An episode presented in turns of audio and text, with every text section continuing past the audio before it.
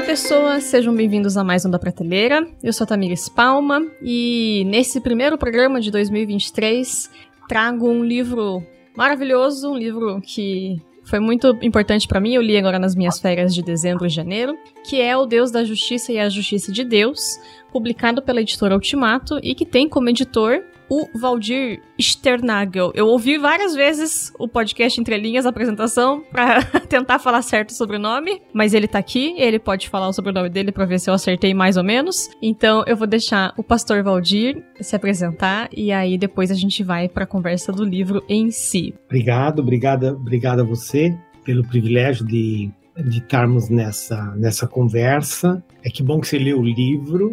Né? é, importante isso. Tem gente que é, quer gravar com você e não lê o livro. É isso? Aí não dá, né? Eu espero que você tenha lido o livro e daí disser, puxa, a gente pode fazer um, um, podcast sobre, sobre esse livro que fala sobre a justiça, né? Então eu sou o Valdir Ternagel, é um privilégio estar aqui com vocês.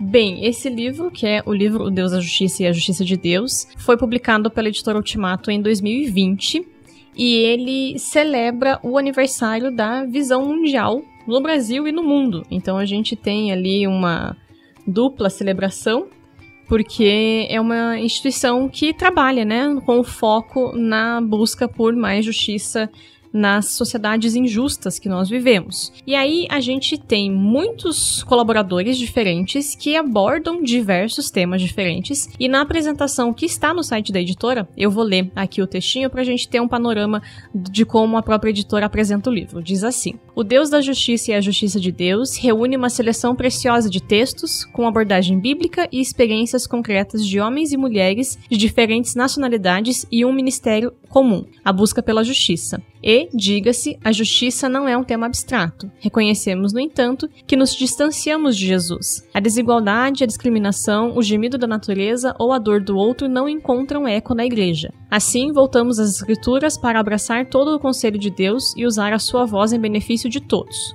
O Deus da justiça e a justiça de Deus se move em direção a um dos aspectos centrais do Evangelho, expresso nessas palavras de Jesus: buscar em primeiro lugar o reino de Deus e a sua justiça, que está em Mateus 6,33. Compromisso assustadoramente ausente, mas imprescindível na vida da igreja dos nossos dias. Então a gente tem essa abertura. E aí, antes de ir para os temas em si do, do livro, como que é, Valdir, editar um livro desse tipo aqui? Como foi a experiência para você? Eu imagino, muitas das pessoas, eu já vi você falar delas, então são pessoas que você tem uma caminhada, né, com alguns dos autores ali, mas como que é esse trabalho de fazer essa organização de um livro com um tema tão importante? Pois é. Geralmente quando eu começo, Tamires, eu tô animado e quando eu termino, eu digo nunca mais vou fazer um negócio assim. tá esgotado. Aí Aí depois eu, eu acabo fazendo outro. Por isso que eu falo que eu sou vítima de mim mesmo, né?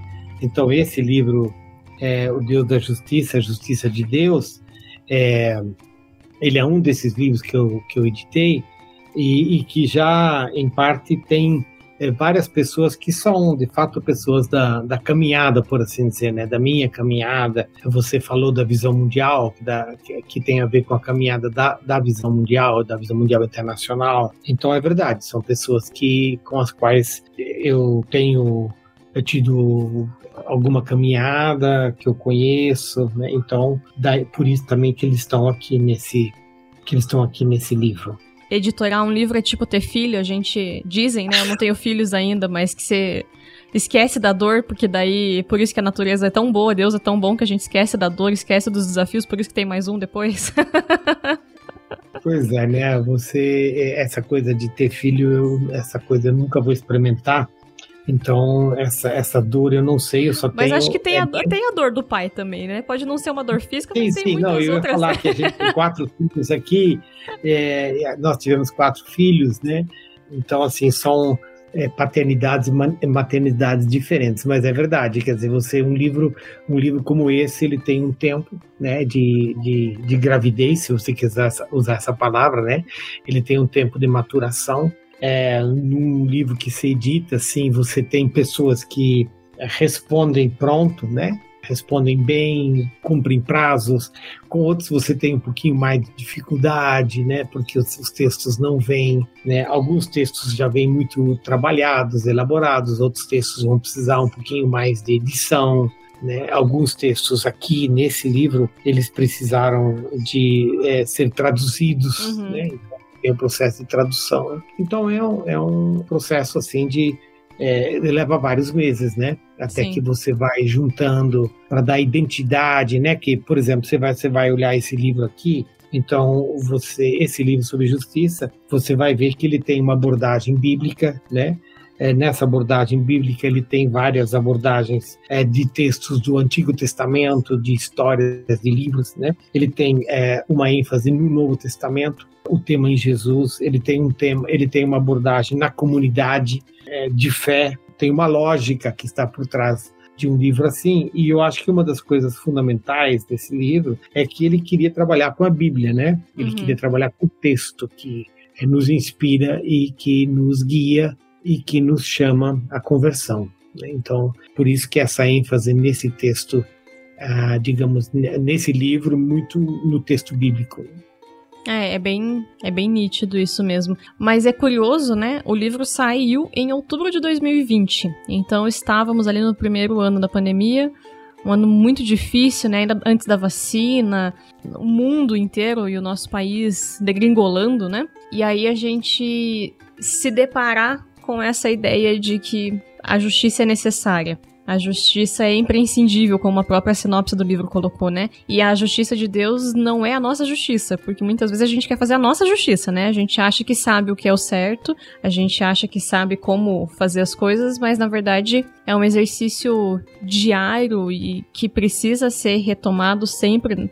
Eu falo por mim, assim, de tem coisas que movem, que me geram raiva e indignação, mas aí eu tenho que me colocar diante de Deus e silenciar os meus desejos para saber o que, que Deus quer que eu faça, né? Não é a, a minha vingança, a minha justiça. Porque a, a, nossa justiça muitas vezes é vingativa, né? E não é disso que o livro tá falando, mas a gente precisa reconhecer que ele saiu num momento que eu não sei se os capítulos já tinham sido terminados de escrever antes da pandemia começar, mas ele sai num momento muito propício para que a gente volte a olhar para o outro, né? Então tem essa ideia de um timing muito perfeito para esse livro ter saído também. Na infelicidade da pandemia, o timing dele foi muito bom, né? É, você tá, Tamires, a gente fala assim que na vivência da nossa fé tem duas dimensões muito importantes, né? Até tem um livro do John Stott que tem o título Ouço o Espírito, Ouço o Mundo, né? E que tem assim essa, essa postura de que você precisa ouvir a Deus, mas você também precisa é, ouvir o mundo, né? Como você faz isso, né? É, ouvir o mundo é todo, digamos, é uma caminhada importante na fé cristã e, e, o John Stott fala em ouvir duas vezes, né? Então, nesse sentido, Tamires, a pandemia, ela, como a gente falava na época, né? É, a pandemia ela revela algumas coisas, ela pressa outras, ela, ela revela, né? Então, eu acho que duas coisas que a pandemia, entre muitas outras coisas, que a pandemia mostrou muito claro, que nós continuamos a viver num quadro de injustiça, é, de injustiça econômica, de injustiça social, que nós somos o país da desigualdade a nível de Brasil, né? Sim. Então, assim, é, e a pandemia mostrou é, que a, a vida é muito frágil, né? E que você que o caminho para uma para uma desconstrução às vezes é muito rápido. Então, por exemplo, a pandemia um, colocou muita gente na rua. Por quê? Né? Porque de repente gerou crises econômicas, pessoas que não conseguiram mais pagar uh, o aluguel foram despejadas, então elas acabaram de, debaixo das marquises. Né? Então, digamos, a pandemia revelou uma sociedade é, excludente, uma sociedade injusta, é uma sociedade dividida que a gente teoricamente, é claro que a gente já sabia também antes, né? Mas ela mostrou isso de novo, né? Então, e aí essa volta para o texto bíblico, para mim é uma das coisas assim que diz, puxa, mas esse tema da justiça, ele é um tema tão central da Bíblia e muitas vezes a gente ouve muito pouco dele, inclusive nas nossas igrejas, né? Sim. né? Até você podia fazer uma pesquisa é, nos ouvintes do, teu, do podcast, né? Uhum. para saber quando foi que você ouviu o último sermão na sua igreja sobre o tema da justiça. Sim. porque acaba sendo um tema muito esquecido. É, eu gravei ano passado, eu acho, há um tempo atrás, esse mesmo formato do podcast aqui, sobre o livro Justiça Generosa do Tim Keller. Uhum.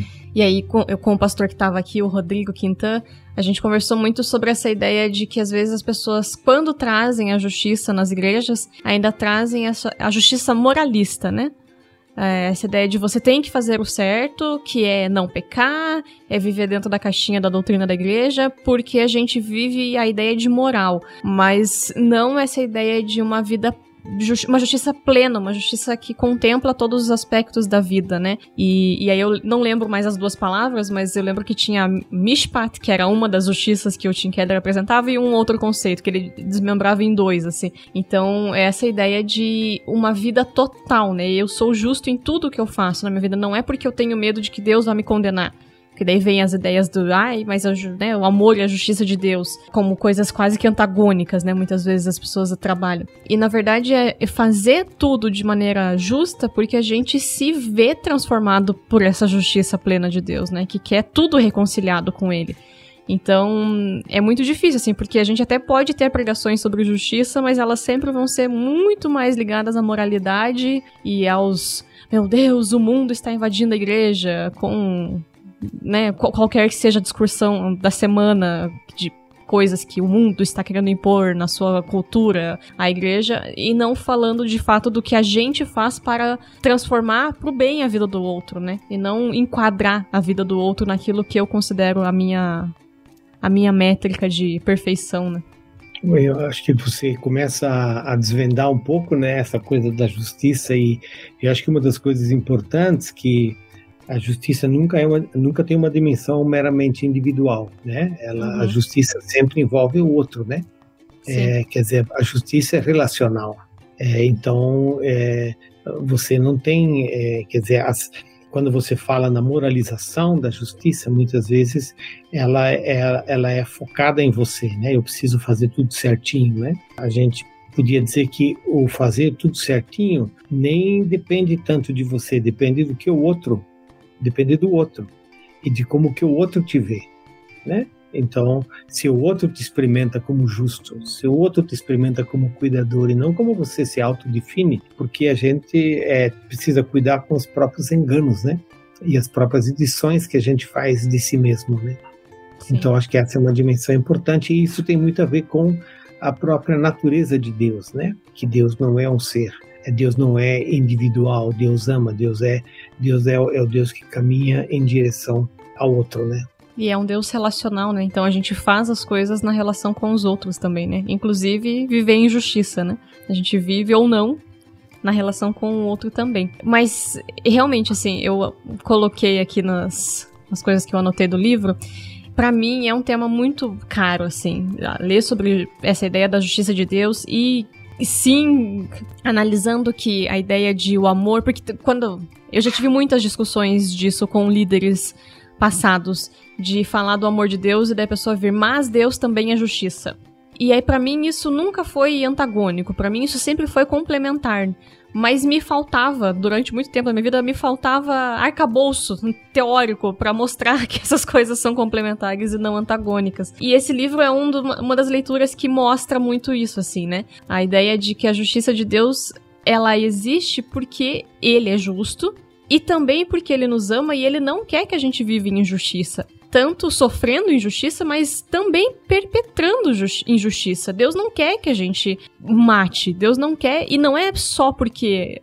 Na ideia moralizante que a gente falou antes mas porque ele não quer que a gente se destrua matando alguém e ele não quer que a gente destrua outra pessoa matando essa pessoa. Então, eu acho, eu gosto muito de ler sobre esse assunto, é um assunto que sempre me emociona e move muito meu coração, e é uma coisa que eu já, já era importante para mim. Eu me converti com 13 anos de idade, a minha família não é evangélica. Eu sempre, eu tive uma, eu sempre tive uma relação com Jesus, mas aí eu me converti aos 13 anos e por muito tempo essa angústia de encontrar um mundo mais justo que já existia na minha velha eu, não encontrava eco na igreja. E eu achava isso um absurdo. Eu ficava, como? Por que, as pessoas não se importam com isso? Então, encontrar na vida adulta esses ecos, essas, essas vozes que estão defendendo a ideia de justiça de Deus e de lutar por um mundo mais justo, sempre me, me inspiram, assim. São trabalhos. E esse livro foi uma das leituras daquelas de inspirar e falar, sabe, olha o tanto de gente boa que tem fazendo coisas incríveis no mundo, assim, porque porque vem a vida de Deus, é a, existência de Deus na vida do outro também, né? Eu acho que é, uma das coisas importantes é, para mim, e às vezes é difícil mesmo, né, também a gente conseguir fazer as pontes, porque a gente é, tem conceitos e experiências é, muito díspares, né? Mas, por exemplo, como que na natureza de Deus o amor e a justiça se encontram? É, o amor ele é em essência ele, ele é um gesto em direção ao outro, né? É, porque o amor nunca, é, digamos, seu amor está apenas voltado para si mesmo. Ele, ele, isso é narcisismo e não amor, né? Uhum. É, então o amor ele, ele, ele vai em busca do outro. Deus cria porque ele ama é, e porque ele ama, ele tem uma, uma relação é, de, de muito respeito digamos, de cuidado com com o outro, com a gente, né? Então Deus ama, é, Deus ama e isso significa que Ele é, considera aquele que Ele ama com sua autonomia, com a sua identidade, com a sua dignidade, com a sua especificidade cultural, histórica, e que esse outro ele vive não sozinho, ele vive em comunidade. Então, assim como o amor acaba sendo uma ação comunitária, né? Quer dizer, o amor é um gesto de cuidado de um para com o outro. Digamos assim, a gente falou antes, né, na, na, na gravidez e no, no, filho, na geração de filho, né? É, quer dizer, o filho nasce, a filha nasce como, como resultado de um, de um gesto, de um, de um querer, de uma intencionalidade, eu quero ser mãe, eu quero ser pai. Por quê? Né? Porque eu quero, né, eu quero de alguma forma dar de mim, né? Quero que saia de mim, né? Então essa esse gesto, essa ação de amor e que acaba sendo muito coletivo, né? Coletivo Sim. no sentido de ser relacional, né? E para que seja relacional, você precisa de critérios de justiça, né? É, que é como que você convive. Então, assim, é, vamos, vamos, vamos falar aqui de casa, né? É, de quando, claro, agora os filhos já são grandes, já, já, já tem, tem filhos, né? Mas essa coisa, de repente, você tem, tem os teus filhos, né? E você diz, olha, esses filhos são fruto de amor. E, e, e você tem quatro filhos e você, de alguma forma, é, vai estabelecer padrões de convivência, né? De estar junto, de respeitar o espaço um do outro, de considerar as idades próprias de cada um, de considerar as responsabilidades, de considerar a diversidade. Então, e para que você considere tudo isso, você precisa, de alguma forma, criar uma comunidade e ter padrões de, é, de justiça. O que, que são esses padrões de justiça? Não é que, são tudo, que é tudo igual, mas é que cada um, na sua especi especificidade, ele é reconhecido, ele é respeitado e ele é cuidado. Uhum. Né? E que isso, às vezes, determina que você tem situações onde você precisa dar mais atenção para um do que para outro, por causa de algum, algum sofrimento, algum trauma, alguma dificuldade, né? para que você volte a esse universo de convivência. Então, com isso, o que, que eu estou dizendo? Que a justiça não é coisa abstrata, que a justiça é convivencial, né? ela é relacional, ela é estabelecida por Deus para que a gente viva melhor em comunidade. Sim. E viva de tal forma onde tenha lugar para todos e onde não haja nem exclusão, nem cancelamento e nem discriminação. Sim. É, e Bastante. É, é. Mas a gente pensa assim, né? É o mínimo que tinha que ser, né? Mas, mas no fundo é tipo, meu Deus, tudo isso, como que a gente chega lá, né? Porque uma labuta para chegar nesses lugares, né? Mas essa parte da relação é muito é muito valorizada no livro, assim. Essa parte a dimensão da nossa responsabilidade enquanto povo de Deus, enquanto coletivo de cuidar de toda a criação, inclusive da natureza, inclusive, né, do, do, ecossistema, do mundo, não só dos outros seres humanos, assim, é uma das coisas que também eu achei muito bonito, assim, porque eu imagino que você lê todos os textos quando eles chegam como editor, mas os autores não devem ler, ler uns dos outros antes do livro estar tá pronto. E todo mundo acabou indo apontando nesse sentido de como a comunidade, como o povo de Deus tem que trabalhar junto para que algo chegue, para que algo seja transformado, para que algo, para que a luz brilhe na escuridão, para que a luz brilhe nas trevas, né? Então, é muito bonito isso assim de perceber que a gente tem que trabalhar junto, a gente tem que remar junto. E aí é um dos pontos que, que eu tinha colocado de por que ler essa obra, mas o quanto é essencial a leitura desse livro, o quanto os cristãos do Brasil, né? Não, não posso falar pelos outros, Mal posso falar pelos do Brasil, mas o quanto a gente precisa refletir sobre esse tema e o quanto as injustiças que são estruturais do nosso país, como a fome, a miséria, precisam ser abordadas dentro da igreja, mas por outro lado, os problemas que a gente tem e que estão nos fazendo não lidar com essas injustiças, que são muitos, mas eu anotei a idolatria de muitas coisas e muitas pessoas diferentes a gente tem um problema muito sério de idolatria dentro da igreja hoje, mas também a omissão de entender que não é parte do nosso trabalho. A meritocracia entrou tão forte na igreja com esse discurso. Não sei se surge na teologia das igrejas neopentecostais, na teologia da prosperidade, mas provavelmente foi pelo menos amplificado por essa ideia de eu faço e tenho o que eu mereço, né? Eu alcancei aquilo que eu merecia. E aí, quando a gente põe a meritocracia dentro da igreja, primeiro a gente ignora a graça de Deus, mas a gente também ignora, e aí é muito mais fácil, muito mais cômodo, o meu papel, não só social, mas o meu papel missional de cuidar do outro. E aí eu acho que esse livro, ele, sabe, ele é uma leitura que tem que doer. Ele tem que pegar no nosso nervinho, porque a igreja brasileira tá doente. A igreja brasileira precisava ler esse livro. Todo mundo para ter um momento de transformação, porque. Ai, enfim. Pode falar, comentar, senão eu vou começar a chorar as pitangas aqui. eu vou começar a chorar.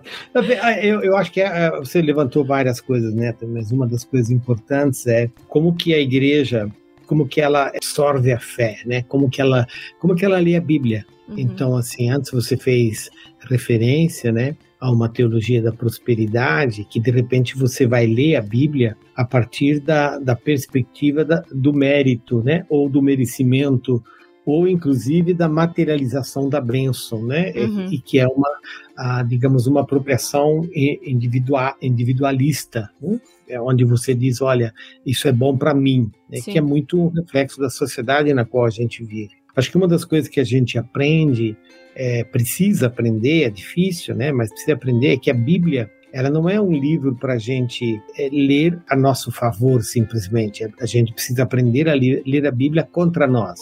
Um teólogo, é, né, Dietrich Bonhoeffer, que fala sobre isso, né? A importância de você ler a Bíblia contra si mesmo para a sua conversão, para a experiência da graça. Né? Então, acho que essa é uma das coisas é, que a gente precisa ler a Bíblia. A gente não pode fugir E a gente não pode simplesmente fazer uma leitura seletiva, onde a gente não lê o que a gente não gosta. É, a gente não pode só fazer uma leitura, é, digamos, devocional, que nos edifica numa espiritualidade desencarnada. Né? Sim. Então, acho que isso é importantíssimo. O que é, nesse livro, para mim, importante, assim, é, é, é ser surpreendido, né? É, é, dizendo, caramba, mas a Bíblia fala tanto sobre justiça. Né? E, a, e a Bíblia fala muito sobre justiça. Né? Os profetas falam sobre justiça, muito, muito, muito, muito de perto, né? Os salmos, impressionantes salmos. Os salmos falam Sim. muito sobre a justiça, né?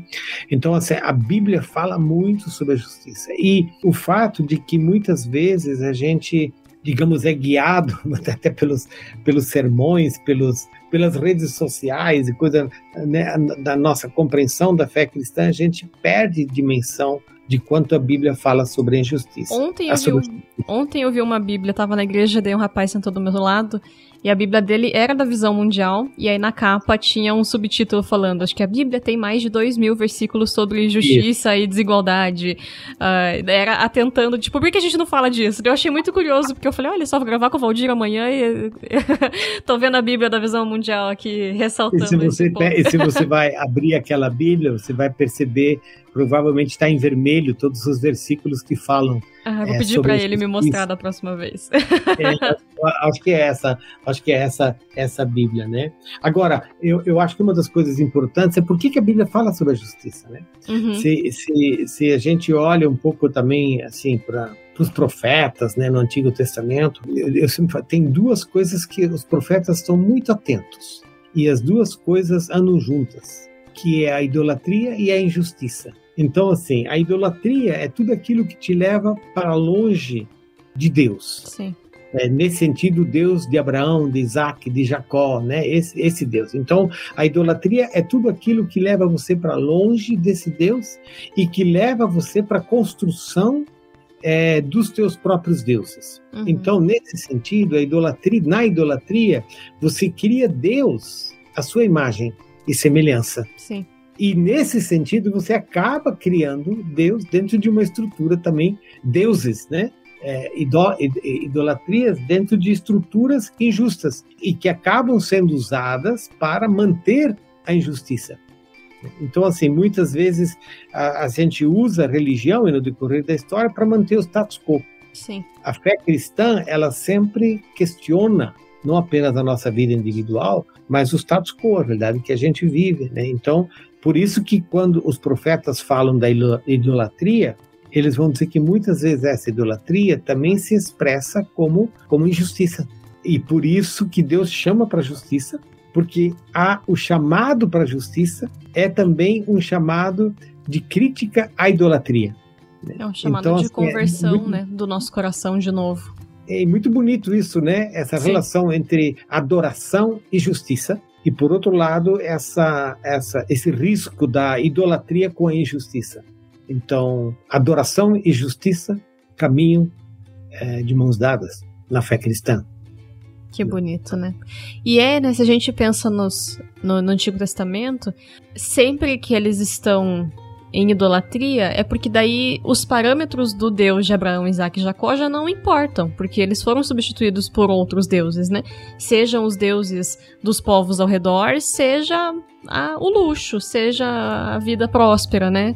Que a gente tem livros que são os profetas falando, gente, vocês ficaram ricos, mas assim, não é pra acontecer isso, sabe? Cadê o período do jubileu, redistribuir a terra, né? Todas essas, essas coisas que são muito importantes e que são esquecidas, né? De volta e meia eles não eu acho que é, se pegar o período de existência do povo na Terra Santa, né, na, na, Terra Prometida, eles provavelmente fizeram por menos tempo do que não fizeram, né? Eles provavelmente passaram muito mais tempo não fazendo as coisas que Deus mandaram do que fazendo o que Deus mandou. Então, é muito bonito pensar assim que, de fato, quando a gente está com o coração centrado em Deus, a nossa vida vai apontar para a justiça também, né? Porque não há como viver com ele não fazendo o que ele quer que a gente faça, não fazendo o que ele faz, o que ele é, né? Então, é realmente acho que a ponte, o ponto chave para conseguir entender o que os profetas apontam, né? É essa ideia da o problema da idolatria traz o problema da injustiça, traz o pecado da injustiça também.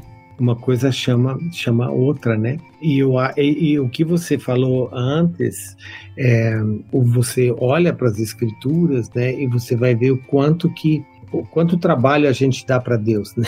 É, e o quanto é, Deus não desiste, né? Deus não desiste do seu povo, Deus não desiste da comunidade, porque ele, ele sempre de novo nos chama para essa para essa para essa conversão, né? Então acho que isso é uma das coisas. Por que, que Deus não por que, que Deus não desiste da justiça? Por que Deus não desiste da gente? Porque Deus não desiste de amar.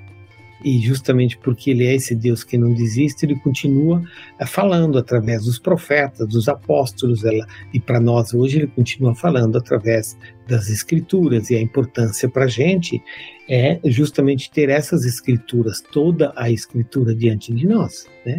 E não só uns pedacinhos que, é, digamos, é, façam com que a gente. Afagam o ego, né? Isso, né? Faça cócega na alma, como eu falo às vezes, né? Então a gente precisa dessa palavra inteira é, de Deus, porque Deus gosta da gente por inteiro e porque Deus gosta da gente em comunidade, né? Sim. É, eu tenho um amigo que uma vez falou para a gente tava conversando num grupo e dele colocou que quando a gente lê a Bíblia, os versículos que a gente acha que é pra gente, a gente tem que colocar pro irmão. E os que a gente queria apontar no dedo na cara do irmão, a gente tem que colocar pra gente e, e ser humilde e falar, é, acho que eu ainda preciso aprender sobre isso. E, e, me, e, me, guia muito quando eu tô lendo a Bíblia, às vezes eu fico lá. Eu tenho que ser mais humilde, tem que ler a Bíblia pensando no que, que eu tenho que aprender e não que eu tinha que ensinar aos outros, porque não sou eu que tenho que ensinar, né? É a Bíblia com o Espírito Santo que tem que ensinar, não sou eu. Então, acho que é, é um pouco isso também, né? Da gente fazer uma leitura é, humilde da Bíblia, né? Muitas vezes a gente quer ler para se sentir bem, para se sentir a caixinha de promessa ali que pega o, o, papelzinho colorido e tá tudo bem, né? E não. Isso não, não é. Não é um problema em si, mas só esse tipo de leitura bíblica não, não faz ninguém crescer na espiritualidade, né? É, não, não faz.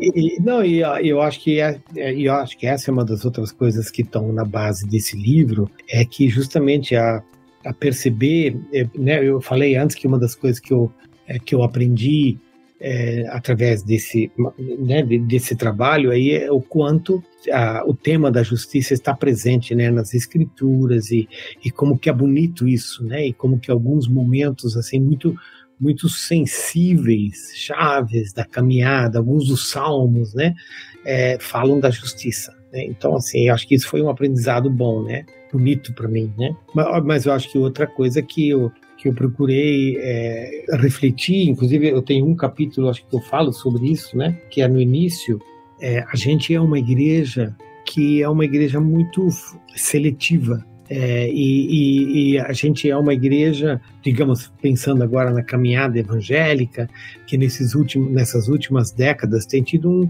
um crescimento consistente né, no Brasil. Sim. Nós estamos falando de 2030, né? Daqui a uns anos, uns aninhos, né? A, a, a igreja evangélica vai ser do tamanho da igreja católica, é. né? Então, assim, a gente não sabe como que esses índices de crescimento, as estatísticas apontam para uma continuidade de crescimento Sim. e o que, que, vai acontecer nas próximas décadas. Mas então, se a gente tem, por exemplo, se diz, puxa, mas essa igreja é, evangélica hoje, ela tem milhões e milhões de pessoas. Ela está chegando a um nível onde ela vai ter a, a mesma população da Igreja Católica. Alguns estão né, estão falando que né, de repente ela vai ter chegar a ter mais de 50% da população. Né? E, a, e, a, pergunta que a gente precisa fazer é mas qual é o impacto dessa igreja? Né? É, pra, o que que ela o que que ela faz na nossa sociedade, né? É, e, e, e, eu acho que essa é uma das coisas que também está digamos, no pano de fundo desse livro, é que a gente olha que alguns dos, dos parâmetros é, socioeconômicos, socioculturais do nosso país continuam igual, continuam Sim. iguais, né? Ou seja, a distribuição de renda, ela não melhorou porque é, a igreja evangélica cresceu, né? Os, os, os padrões de injustiça é, continuam é, similares, Claro que a gente, digamos assim, é, nos últimos, nas últimas poucas décadas é, melhorou em algumas coisas. Acho que a pandemia nos jogou de volta, né? Sim. Nos jogou de volta para a crise da fome. Mas a gente precisa reconhecer que nós temos uma igreja que cresceu em número, mas que tem pouco impacto de transformação na sociedade de uma forma macro. Em, em termos micro, das famílias e coisa, tem muita transformação que ocorreu, né? Mas a nível é, é, mais amplo, assim, a gente está devendo para essa nação é, uma vivência do Evangelho que transforme a sociedade rumo à justiça. E isso vai acontecer na medida em que a gente deixa a, as escrituras chegarem, na medida em que a gente se converte e na medida em que a gente desenvolve essas comunidades de serviço, de cuidado e de impacto transformador na nossa sociedade. Então a gente tem um trabalhinho pela frente aí também, né? Ou se tem, né? É. E, e só vai ser possível se a gente voltar para ler a Bíblia mesmo, né? Eu tenho, eu comecei a fazer isso por causa do Zé Bruno da Casa da Rocha. Ele fez uma série de pregações dois anos atrás sobre a última semana de Jesus, e aí ele começou a série Meu Caro Amigo, que ele tá fazendo sobre o livro de Lucas. Ele terminou Lucas e vai começar Atos depois do carnaval. E ele prega todo o livro. Então, cada semana ele vai ali do versículo 1 tal a tal, e na semana seguinte ele começa do versículo seguinte. Ele não pula um pedacinho, ah, esse pedacinho que é ah, tão importante assim. E aí ele passou 80 pregações, porque foi 80 e poucas pregações sobre Lucas, falando, gente, não dá para ler só o que a gente quer. A gente tem que ler o livro na sequência tem que estudar, não vai, ah, vou fazer a devocional hoje desse pedacinho aqui, aí na semana que vem eu faço de outro livro. É claro que tem, dá para fazer isso. Tem muitas devocio devocionários mesmo, né, que pegam versículos específicos, mas a gente na leitura da Bíblia mesmo tem que pegar um livro e ler do começo ao fim, porque as coisas estão espalhadas e tem muitos assuntos diversos e, e a justiça é um deles. Ela não está concentrada em um profeta. Não é Miqueias que está falando, não é Amós que está falando, não é Isaías. São eles todos. Então a gente vai compreendendo o que Deus espera. Só que muitas vezes as pessoas não fazem isso na igreja. É a Bíblia. E as pessoas não querem mais ouvir sobre isso. Porque ela não. Porque incomoda, porque dói, porque eu não quero assumir que tenho culpa na, na sociedade que é uma porcaria ao meu redor. Então a gente nega a própria Bíblia, né?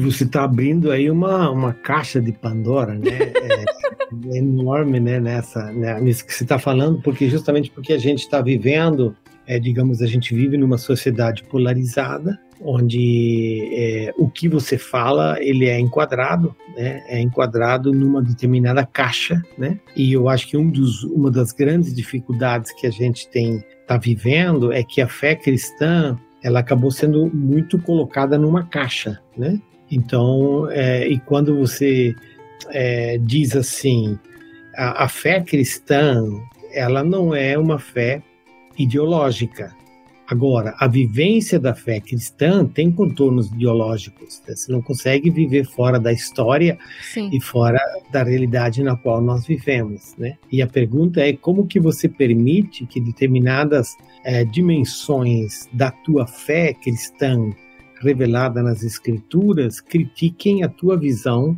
de sociedade. Então, assim, claro, a gente vive numa realidade maniqueísta, né, e, e, e, e xenofóbica, né, que, onde você diz assim, determinadas palavras que você usa, elas, à medida que você usa elas, você já é enquadrado. É, então, assim, você é você é de direita, você é de esquerda, e eu acho que a gente precisa dizer: não, eu sou seguidor de Jesus isso significa que tem dimensões que a esquerda acentua que são importantes, tem questões que a direita coloca que eu preciso ouvir, né? Que são é, e a gente precisa fazer uma análise histórica de como que essas coisas acontecem na nossa sociedade. Agora, eu acho que você não pode abrir mão de algumas coisas, né? É, e algumas das coisas que você não pode abrir mão, é, é elas vão ser enquadradas, né? É, e você sabe pra disso, um né? lado ou para outro é, forma, e, exatamente, elas vão ser enquadradas. Então, para mim, por exemplo, é um, um versículo chave é Mateus 6:33, né, que diz: "Busca o reino de Deus e a sua justiça, e todas as coisas vos serão acrescentadas". Então, busca o reino de Deus e a sua justiça. O reino de Deus é um reino de amor, é um reino de verdade, é um reino de paz, né?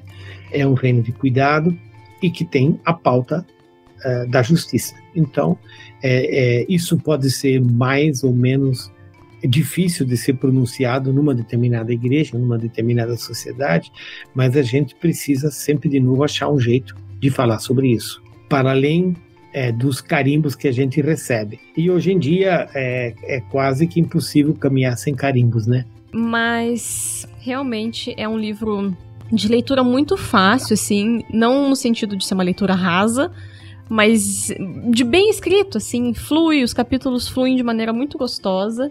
E o último ponto que eu vou colocar aqui, para não tomar muito seu tempo também, é que foi algo que, sabe, me, me fez ficar muito feliz, assim, enquanto eu lia, é a diversidade de pessoas e nacionalidades que são apresentadas no livro. Então eu anotei, espero não ter perdido ninguém, mas eu anotei. Temos pessoas do Brasil, Inglaterra, Alemanha, que mora hoje no Senegal, Colômbia, Índia e Argentina, que mora hoje na Costa Rica.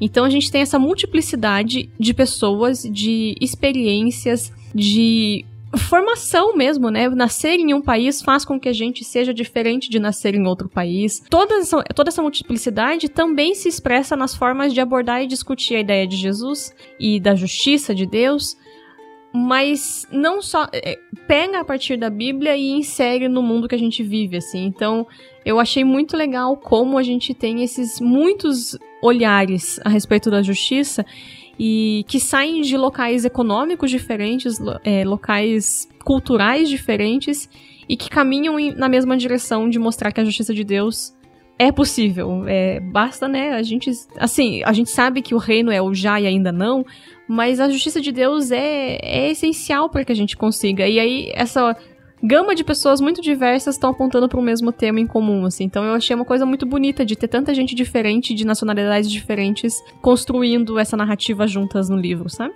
Eu acho que uma das coisas que que eu aprendi assim na minha caminhada é, e, e, você citou lá no início, né, é, que esse livro tem uma um pouco de memória da visão mundial. A visão mundial é uma organização humanitária que trabalha especialmente com crianças pobres, em comunidades pobres, é, também trabalha em situações de emergência, né? Hoje, por exemplo, com a questão do refugiado. Então, assim, essa eu, eu tenho estado muitos anos, já décadas, em relação é, com essa organização e essa organização é, ela me ajudou a ver um pouco da realidade, porque às vezes a gente vive muito isolado, né? Você, a gente vive no mundinho da gente e no mundinho da gente e a gente não tem noção do que acontece fora da soleira da nossa porta. Então, de repente, você vai ver, não, esse, esse mundo é, é, muito mais amplo. As dores, é, né, as, as, os sofrimentos é, é, são muito presentes na nossa sociedade e elas estão em todos os lugares. Né? Então, é, por exemplo, um dos, uma das autoras aqui, a Esther Lehmann, né? a Esther é uma alemã que foi missionária num dos países do norte da África, país bem difícil, depois é, viveu no Senegal, acho que ainda vive no Senegal, teve uma responsabilidade é, global, e então pessoas como ela que dão a vida para essa caminhada de fé é, para essa caminhada de serviço, de servir a Deus, servir a Deus entre os pobres. Né? Então, acho que é muito bonito esse testemunho. Então, esse testemunho de fé.